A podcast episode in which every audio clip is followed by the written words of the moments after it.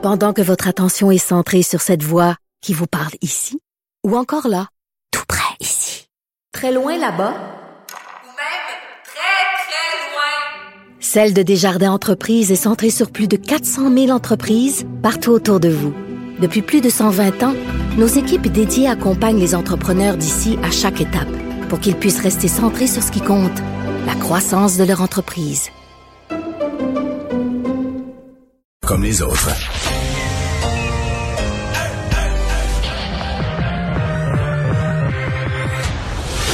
Deux animateurs cohérents, deux visions différentes. Une seule émission, pas comme les autres. Mario Dumont et Vincent Dessureau. Cube, Cube Radio. Bonjour tout le monde, bienvenue à l'émission. Il fait beau, 10 mars, euh, on se croirait le 10 avril, quasiment le 10 mai. Bonjour Vincent. Salut Mario. Et ça se sent là à Montréal présentement, 8-9 degrés, je sais plus trop. Euh, 8 présentement, puis je voyais un peu partout à mais travers 8, le Québec. 8 on est plein en- soleil, là, ça, ça fait du bien. Ben, on salue les gens du Saguenay, il fait 9 au Saguenay. Il fait 9 au Saguenay. 9 au Saguenay, 9 euh, sur, donc entre 4 et 9 un petit peu partout au Québec et du soleil. Honnêtement, tout le monde un peu au travail, là. Ça parle de 5 à 7, puis qu'on a donc le goût d'une- de prendre une bière en gang, puis... Mais pour vrai, à Montréal, si c'était permis, euh, il y aurait certaines des journées comme ça, il y a des terrasses euh, Qui sortent pas quelques tables, pas nécessairement que la terrasse est toute bien organisée avec euh, l'éclairage et tout, mais on sort quelques tables sur, sur le trottoir. Et ça rappelle notre impatience quand le printemps arrive. là. Si vous vous ramenez l'année de- dernière en avril, là, confiné... mais, mais à tough. date l'année dernière là, on était sur le bord du précipice, puis on savait pas qu'est-ce que c'était que ce précipice là, on savait Non, pas ce qui nous c'était notre attendait. dernière journée avant la pandémie. euh, alors, si vous vous ramenez il y a un an, c'est des souvenirs euh, qui datent déjà de loin. On rejoint Paul Larocque. 15h30, euh, c'est le moment d'aller joindre Mario en direct dans son studio à Cube Radio. Salut Mario, salutations à, à tes auditeurs euh, encore euh, aujourd'hui. Bon Mario, écoute, la nouvelle vient de tomber il y a quelques minutes, confirmée. Là, c'est pas, euh, on s'y attendait, mais là, la santé publique de, de Montréal qui euh, ajoute euh, des milliers de plages. Mario, tu vas être content. Euh, horaires au cours des, des prochains jours, des prochaines heures pour les 70 ans et plus. Et c'est vrai un peu partout euh, euh, au Québec. Donc, euh, enfin, enfin, di- diront plusieurs. Et là, je sais pas si tu entendais un peu le, major général Fortin. Là. Écoute, j'arrivais pas à faire le décompte des vaccins qui, qui, arrivaient à compter la semaine du 22 mars. Mais écoute, juste Pfizer, c'est quelque chose comme 225 000 doses juste pour le Québec. Pfizer uniquement, sans compter les autres. Euh, enfin, le tsunami arrive, euh, Mario, ça sera à Québec de livrer maintenant. Oui. Et là, on rajoute euh, beaucoup de rendez-vous à Montréal, euh, la population de 70 ans et plus de, Montréal. Euh, il faut vacciner Montréal parce que c'est là qu'il y a les variants, c'est là qu'il y a les cas, il n'y a pas de doute. Je reste à me poser des questions. Par... Parce qu'à Montréal, présentement, en tout cas, hier, je faisais l'exercice, euh, il me semblait pas y avoir de difficulté à se trouver un rendez-vous. Là. Euh, Les gens à Montréal pouvaient prendre un rendez-vous pour le lendemain, le surlendemain, la semaine prochaine.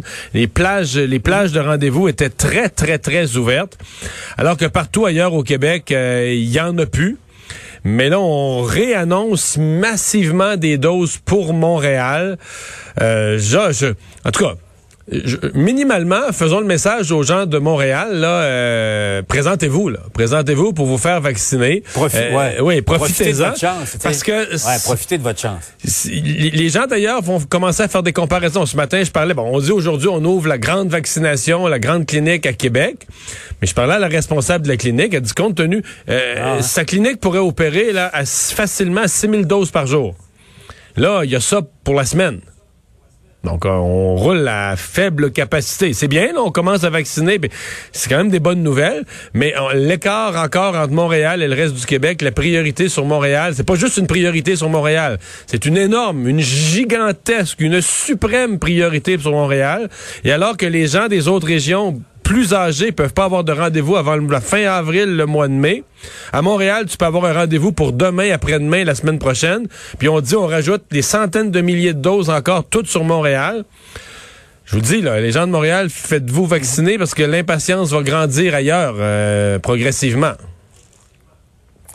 Mario, euh, revenons euh, à la conférence de presse de François Legault euh, du premier ministre, euh, d'Horacio Arruda et de, du ministre Dubé également. Bon, les, propos de, de euh, Legault là, sur l'histoire de la pratique du sport, les, au fond, les gérants d'estrade et ceux qui disent qu'il faut faire très attention à ce qu'on appelle le principe de précaution, ce qui veut dire ne prenez aucune chance pour gérer la pandémie, versus ceux qui souhaitent un élargissement des mesures, notamment dans la pratique du sport. Il y avait des un ton de reproche du, du premier ministre là-dedans. Écoute, question comme ça, parce que tu as, vu les partis d'opposition dire euh, attention, élevez votre jeu. Euh, Lucien Bouchard était plus grand que vous, Bernard Landry euh, également. Qui, qui, qui dans, dans, dans cette affaire-là, selon toi?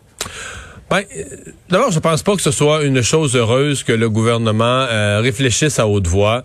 Euh, les gens sont impatients. En même temps, je comprends que le gouvernement sent toute la pression. les gens veulent de l'espoir, euh, mais euh, de réfléchir à haute voix, justement, là, de, de, de faire comme euh, balloter devant les yeux des gens la carotte en disant ça s'en vient, ça s'en vient, c'est pas un exercice qui est si si heureux, si payant et si utile. D'autant plus que plusieurs des libertés, quand on nous parlait hier, ah, ça approche le moment où on va pouvoir rencontrer nos familles. Ben, ça approche puis ça approche pas. Là. Si on regarde ce que la CDC a... En fait, au rythme où va la vaccination au Québec, si on arrive à se voir en famille, ça va être parce que à cause des, des, mesures de distanciation et etc. On va on va être venu à bout de la pandémie, pas à cause de la vaccination, parce que le, le- le- les règles de la CDC, là, des personnes complètement vaccinées qui auraient reçu les deux doses plus deux semaines, on voit pas ça au Québec, au Canada avant euh, le mois de juin, juillet, c'est pas demain la veille, donc on risque on risque d'avoir euh, contenu la pandémie, c'est-à-dire avoir réduit le nombre de cas assez pour qu'on nous redonne des nouvelles libertés avant qu'on puisse être euh, vacciné au rythme où vont les choses. Euh, Mario, revenons sur le terrain plus politique comme tel, scène fédérale. Bon, t'as vu, Justin Trudeau qui ne se cache même plus pour confirmer que le scénar- scénario d'une élection fédérale avant l'été, donc euh, au mois de juin, euh, euh, on ne peut pas, non seulement on peut pas l'écarter, mais euh, Justin Trudeau commence à, à préparer le terrain pour euh, pour une campagne au fond dont il, il va invoquer un argument pour pour la déclencher. Ça prend et ça va te rappeler des, des, des, souvenirs, Mario. Là, une paire de mains sur le volant, ça, ça suffit. Euh, tu t'as pas l'impression que euh, le piège tendu aux conservateurs est, est, est tellement Ouais. gros qu'il semble qu'il y a à peu près juste les conservateurs qui ne le voient pas.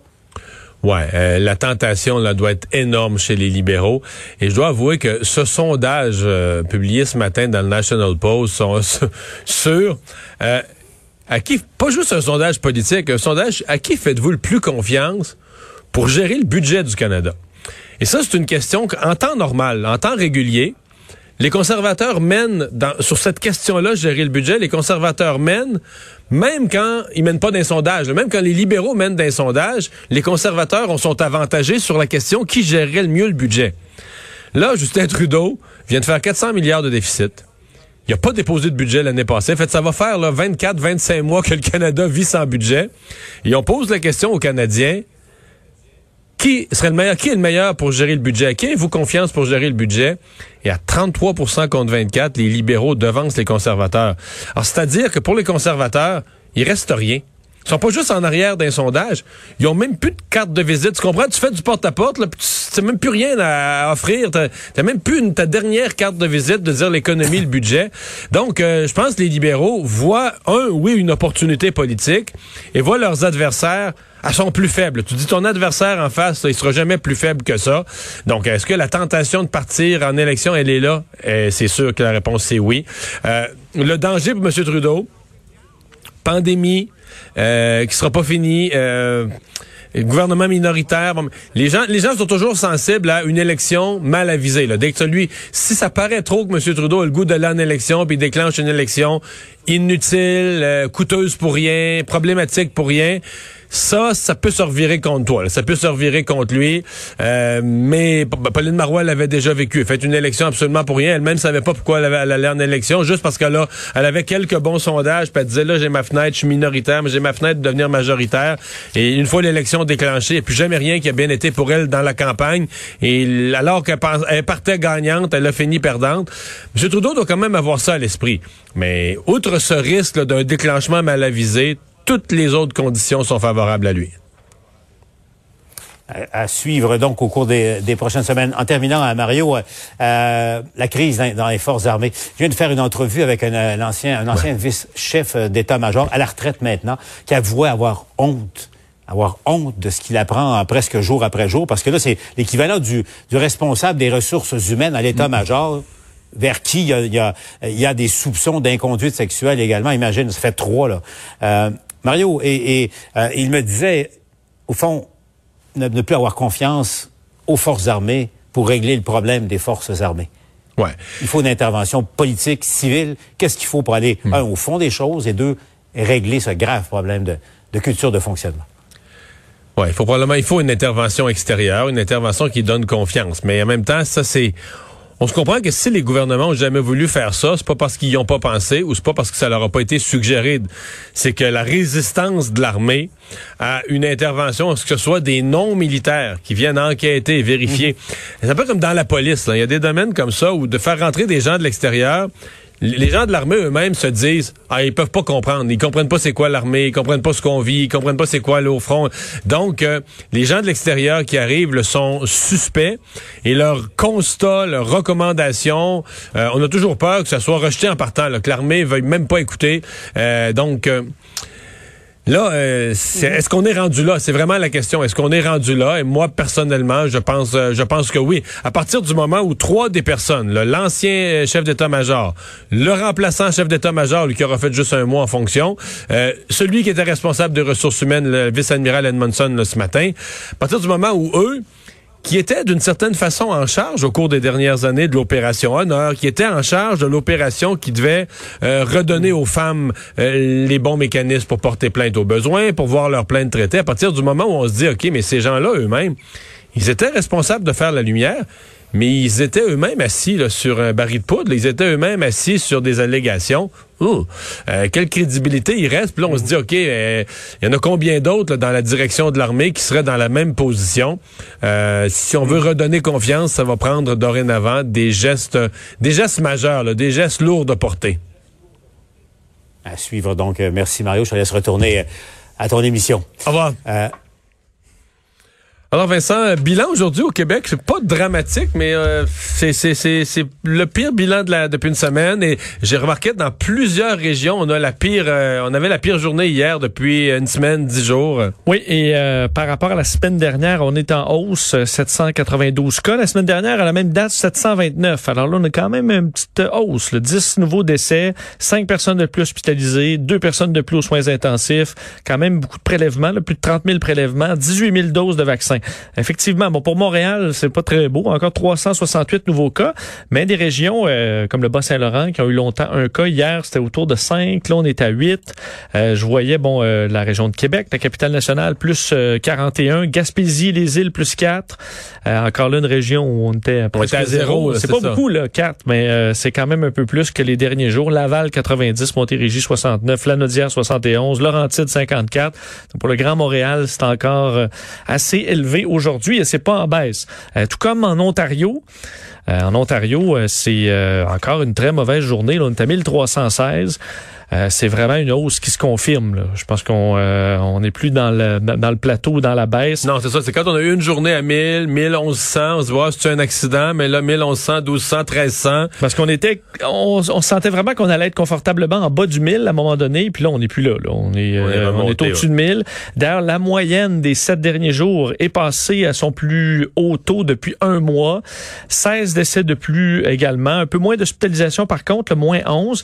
Et on se prépare, ça, on a l'impression qu'on s'en sort Parce vraiment. que là, ils ont les hospitalisations d'il y a deux semaines. Tu sais, les hospitalisations sont deux semaines plus tard. Fait qu'ils sont, ils ont les hospitalisations de leur plus bon nombre Quand ça baissait. Quand ça fait raison. baissait. Dans deux semaines, là, ils risquent de revivre avec une hausse des, des hospitalisations. Et euh, on voit certains, entre autres l'hôpital Sunnybrook à Toronto, qui installe euh, des tentes là, pour faire carrément des lits de fortune. Euh, évidemment, c'est en cas de troisième vague, euh, ce qui est pas exclu en Ontario du tout. Euh, unité mobile. en France, d'ailleurs, hein, ce matin, je, je, je relatais ça en ondes à LCN, euh, le nombre de cas, et là, euh, le nombre de cas est élevé, demeure élevé, tout ça, bon, mais pas, pas à son pied, mais c'est les soins intensifs. Et euh, c'est drôle parce que ça correspond avec une étude qui est sortie tout à l'heure au Royaume-Uni qui dit, ben finalement, le variant, il est peut-être... Euh, il est peut-être plus euh, mortel, plus virulent. On avait dit à Monique qu'il l'était moins. Après ça, on a dit il est égal. Et là, on commence à dire le variant est peut-être un peu plus rough. Et là, en France, c'est que c'est vraiment par rapport au nombre de cas, là, ils comprennent pas comment ça se fait qu'ils ont tant de gens, ce qu'ils appellent eux en réanimation, mais Oui. aux soins intensifs. Oui, tout à fait. En fait, euh, et cette étude-là est quand même inquiétante. On se souvient que Boris Johnson, ça fait plusieurs semaines, là, avait dit on semble avoir des chiffres préliminaires montrant que le variant britannique est peut-être plus mortel. On en avait beaucoup moins parlé par la suite parce que au Royaume-Uni, c'était en, je veux dire, le- le- le- le- le- les cas de COVID sont, ont baissé dramatiquement, mais c'est en grande partie à cause de la vaccination massive et aussi du confinement très sévère.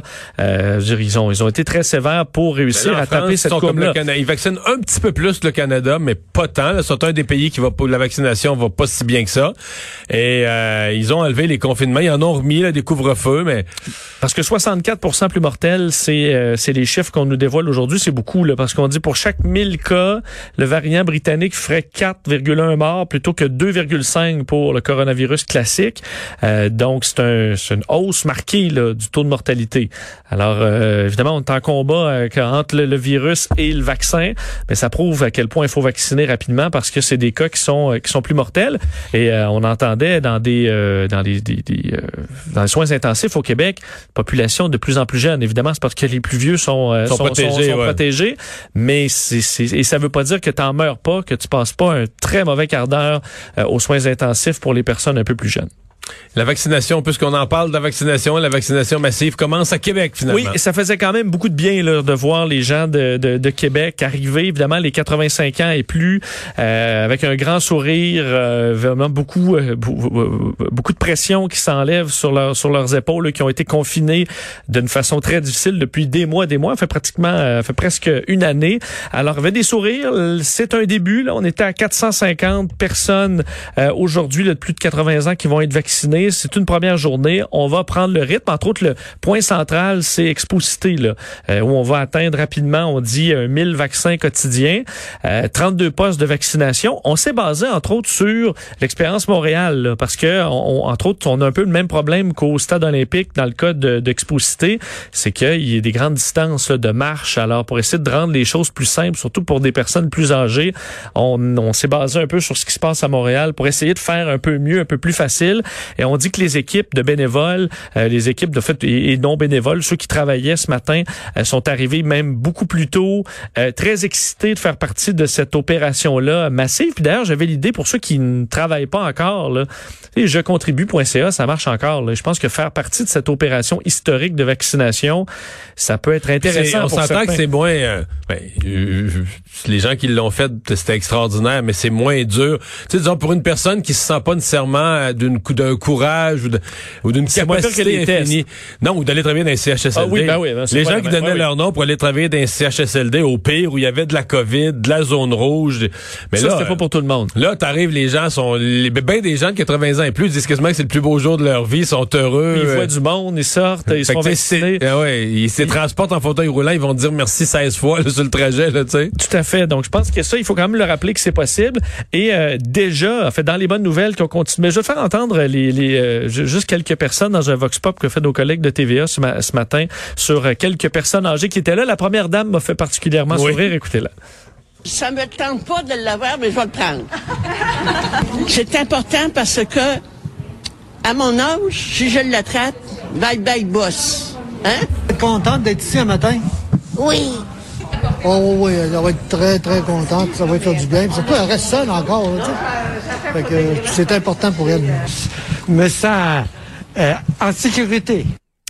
Bon, alors, euh, hein, bye bye boss. ça va quand même une belle sourire. dose de réalisme des gens âgés, des fois, sur les, les risques avec leur propre santé. Et en même temps, on peut pas dire ça parce que partout sur Terre, on a eu des exemples de, de personnes de 100 Ah, de- ans et plus avec des santé relativement fragiles, puis ils sont passés à travers. euh, Tout à fait. C'est pas une condamnation à mort à avoir la, la, la COVID. Mais disons que le risque est beaucoup plus élevé dans ces beaucoup plus âges-là. tangible. Rappelant que dans les bonnes nouvelles, il y en a quand même eu d'autres aujourd'hui pour, pour Québec. Le CIUS qui a annoncé ce matin qu'on était déjà rendu euh, pour les prises de rendez-vous à 70 ans et plus. Et je suis allé tantôt et euh, effectivement, là, on est rendu mi-avril pour un rendez-vous pour 70 ans plus. Alors, les gens de Québec qui nous écoutent, c'est, le moment là, euh, de le faire. Euh, Hier, par exemple, parce que je, je, je me mi-avril, je trouve ça loin. Euh, c'est, plus que dans plus d'un mois d'ici. Euh, et euh, ce que la, la, la, la directrice, de la, la responsable de la vaccination de Québec me disait ce matin en entrevue à LCN, c'est que s'ils rentrent des doses de plus, là, comme il semble que ça va être le cas, on pourrait, ben c'est un peu plate pour les gens qui vont avoir pris leur rendez-vous. Tu sais, les gens qui se dépêchent aujourd'hui, ils vont avoir l'impression qu'ils prennent leur rendez-vous à la date la plus hâtive possible. Mais il pourrait y avoir des gens qui vont prendre leur rendez-vous plus tard et qui vont passer avant. Là. Oui. Parce que ça se pourrait qu'on rajoute des dates. comme là. à Montréal. là. Je viens de vérifier à Montréal, là, je pouvais avoir un rendez-vous dans cinq minutes. J'avais 15h40 Mais- mais c'est pour ça, là, Vincent, tantôt, que- je vérifiais. Je, je, je, je veux pas euh, avoir l'air du gars qui crache sur le, le- le besoin de vacciner Montréal. Là, je les vois les chiffres. Il y a beaucoup de COVID à Montréal, mais je viens des régions, je connais les besoins. Et à un moment donné, je, je vais sur le site, je me promène, là, je m'amuse là, avec des codes postaux, je vais sur le site, puis je me dis OK, je suis une personne à Chicoutimi, j'ai un rendez-vous au mois de mai. J'ai 80 ans, j'ai un rendez-vous au mois de mai. Je vais à Montréal, j'ai 70 ans, j'ai un rendez-vous demain. Là, tu me dis dans 5 minutes. À ben, hier, hier après-midi, on va avoir un rendez-vous Oui, pour hier toute soir. la soirée, c'est libre là, au stade olympique. Là. Tu peux te faire vacciner, 70 ans et plus, pas de problème. Tu te dis, ben, c'est-tu, y a-tu un point où c'est indécent? Puis là, tu dis, qu'est-ce qui se passe? Est-ce que, est-ce qu'il y a des vaccins à Montréal? Est-ce qu'à tous les soirs, ils restent avec des vaccins qui n'ont pas été distribués pour le lendemain? Puis on en a trop? Est-ce que c'est parce que les gens de Montréal se présentent pas? Si c'est ça, là, euh, mettez des escouades, faites du porte-à-porte à Montréal, mettez des campagnes, achetez de la publicité, radio, télé, en ouais, Montréal, Montréal, Montréal, achetez des pancartes, réveillez le monde de Montréal s'ils se présentent pas au lieu de vaccination. Mais ça se peut pas qu'à Montréal, tu peux avoir un rendez-vous dans la journée ou le lendemain. Alors que dans les régions, c'est- pas la semaine prochaine, c'est pas dans quelques jours. C'est dans, mettons, un mois et demi. C'est même plus dans la même saison, là. C'est même plus dans la même période de temps. T'es au printemps, là. Il y aura plus de neige quand tu vas avoir ton rendez-vous à Montréal, à- hors Montréal. Oui, alors que les autres, c'est avant le coucher du soleil aujourd'hui. Aujourd'hui, c'est ça que c'est. Euh. C'est pas de nier la nécessité d'une priorité de Montréal, c'est de dire ça n'a pas d'allure pour les gens des régions. L'écart est trop grand. Et si moi, si j'avais 85 ans, je te le jure, si j'avais 80 ans, 85 ans, puis je restais à Chicoutimi ou je restais à Rivière-du-Loup, j'appellerais mon député, je gueulerais, je, je dirais ça n'a pas d'allure. ça a pas- L'écart est trop grand, là. Ça n'a pas de bon sens. Est-ce qu'on a préparé les choses en fonction d'un nombre de doses qu'on prévoyait moindre? Est-ce qu'on a été beaucoup plus rapide et efficace euh, à Montréal à installer les... euh, je veux dire, les, euh, c'est quand même de l'organisation là, partout Ouais, ouais. à travers la province. Est-ce qu'il y a des endroits où ça a été plus rapide qu'ailleurs? Parce que là, aujourd'hui, hier, je disais, hey, c'est très facile d'avoir un rendez-vous à Montréal. Pour un rendez-vous au centre des congrès, il y a des, des- il y a des rendez-vous libres demain, après-demain, la semaine prochaine. Il y en a plein, plein, plein. Le calendrier est tout vide. Puis là, aujourd'hui, on nous dit, ben là, on rajoute pour ces jours-ci, là, des centaines de milliers de doses supplémentaires à Montréal. Donc, de rendez-vous supplémentaires qui s'ouvrent à Montréal. Mais tu dis, OK, mais ils sont, sont déjà pas tous... Les on va tomber on va ouvrir rapidement les, euh, les plus jeunes. Ben, c'est ça qui va arriver. Mais moi, d'après moi, là, je, là, je suis en train de me demander si, euh, tu si les gens de Montréal de 45 ans vont être vaccinés avant les gens des régions de 85. Ouais, c'est ce qu'on nous dans le bureau tantôt on a dit je vais faire en- vacciner avant mes parents. Et ça c'est un peu particulier si t'arrives à des, des situations comme ça. Puis là, est-ce que, ben, mais ça se peut qu'à Montréal, quand on regarde la population dans son ensemble, la population est plus dure à rejoindre, là. Tu t'as, t'as, t'as plusieurs langues, t'es anglophone, francophone, t'as des gens qui parlent ni anglais ni français. Euh, mais là, si, si, si le problème, c'est que les gens de Montréal se déplacent pas, régler ce problème-là. là. Et je sais pas si tu sais, est-ce qu'on va la prochaine strate, est-ce que tu vas directement au 60-70 ou tu fais 65-70 Parce que M. Legault il parle toujours de 65 comme étant la ligne où ça commence à être dangereux. Puis moi j'ai beaucoup de gens dans mon entourage qui ont 68-69 qui disent moi me faire vacciner en même temps qu'un 61, euh, sachant que là tu tombes dans date, des dans- populations plus grandes aussi. À date, on est dans des strates de 5 ans, du coup. Je pense qu'on va continuer comme ça, je sais pas trop. Ça ferait plus de sens, euh, selon moi. D'ailleurs, la dernière bonne nouvelle pour ce qui est de, de Québec, c'est qu'on a annoncé aussi les premières doses d'AstraZeneca. Quoique je dis bonne nouvelle, mais j'entends déjà des gens dire, oh non, pas l'AstraZeneca, il est moins efficace. Il pas est vrai, là. efficace, dire ça. Euh, mais les premières livraisons, euh, enfin, la première livraison est arrivée, 8000 doses, et on va évidemment distribuer ces doses-là euh, à domicile aux personnes de 60 ans et plus qui reçoivent déjà des, du soutien à domicile, des gens qui ont des euh, de, bon euh, défis de santé mentale euh, ou des problèmes de, de santé physique qui les empêchent de pouvoir sortir ou, ou de circuler. Alors, euh, l'AstraZeneca va être parfait pour ça. À Québec et à Ottawa, là, on s'intéresse euh, à Québec, la directrice, la vérificatrice générale, pardon, à Ottawa, le, le- le directeur euh, du budget. Des gros chiffres. Mais on s'intéresse à l'argent qui est versé pour la pandémie. C'est des sommes euh, impensable. Tout à fait. En commençant par le Québec, le gouvernement du Québec qui, on sait, va investir près de 21 milliards là, pour la lutte à la COVID. Ça inclut euh, un peu toutes les facettes. Passé l'aide à l'économie. Exact. Passé, en fait, jusqu'en 2022-2023. On parle subventions aux entreprises, autant que des prêts, de l'achat d'équipements de mesures de protection. Ça, c'est presque 5 milliards de factures, euh, de l'embauche, majoration salariale, devancement de projets d'infrastructure. Tout ça, c'est 21 milliards. Euh, évidemment, c'est des sommes euh, immenses, de sorte que la vérificatrice générale va faire enquête sur ces dépenses-là. Quand on dit faire enquête, ça veut pas dire qu'on soupçonne qu'il y ait des malversations. c'est- vérifier tout ça. là. Vérifier tout ça parce Puis que il y a de tout là-dedans. Il y a des, il y a des enquêtes d'optimisation, c'est-à-dire il y a des endroits où on va regarder est-ce qu'on fait les bonnes choses, est-ce qu'on le fait bien, est-ce que c'est utile, etc. Euh, dans d'autres cas, oui, on va vérifier carrément des contrats, des contrats d'approvisionnement, exemple les contrats de gré à gré qui ont été donnés d'urgence. Euh, c'est pas parce qu'ils sont de gré à gré qu'il n'y a pas de règles. C'est pas parce que t'as pas le temps de faire un appel d'offres, faut que tu achètes des masques vite, qu'il n'y a pas certaines règles à suivre. tout à fait. D'ailleurs, je vais te faire entendre un petit extrait de, de la vérificatrice générale lors de son point de presse aujourd'hui, Guylaine Leclerc. Est-ce qu'on a encore besoin d'autant de CHSLD et de euh, maisons des aînés? C'est quelque chose qu'on va regarder. On va regarder leur planification. Est-ce qu'ils ont planifié en tenant compte des besoins futurs? Est-ce que les achats ont été faits euh, adéquatement à un prix acceptable compte tenu de la crise? Est-ce que les inventaires sont euh, correctement comptabilisés, sécurisés? Euh, Est-ce qu'ils ont été versés distribués de façon équitable entre les établissements? Est-ce que l'éducation à distance avait été euh, euh, mise en place de façon appropriée? Et certains programmes qui euh, commencent à être mis en place, là, entre autres de réinsertion d'emploi, vont être analysés eux plus tard, là, parce qu'on n'en est pas là. Et au fédéral, rapidement, tu le disais, le directeur parlementaire du budget qui annonce, c'est pas une grande surprise, en fait, ça paraît évident là, que la prochaine année financière va coûter moins cher que Une chance. 2020-2020. Une chance, effectivement. En fait, on parle d'une baisse des dépenses liées à la pandémie de 86% On a été dans des quantités euh, d'argent, évidemment, absolument astronomiques, euh, avec des dépenses, on sait, de 342 milliards euh, de dollars qui sont évalués. Euh, donc, une baisse importante parce qu'évidemment, les programmes de soutien, entre autres, à l'économie, aux entreprises, aux Ça va citoyens, s'estomper ça va s'estomper de façon quand même euh, importante. C'est la chute qui est prévue. Donc, euh, on dit gouvernement, on, on pourrait dépenser autour de 23 milliards de dollars euh, au cours de À mon l'année à avis, une venir. grosse partie de la dépense COVID du fédéral pour l'année 2021-22, l'année prochaine, ça va être les vaccins. Là. Tout à fait. Parce que c'est Ottawa qui paye les vaccins pour tout le pays. Là. Et Ça, ça va euh, être- on sait qu'on les paye pas euh, en rabais. Non.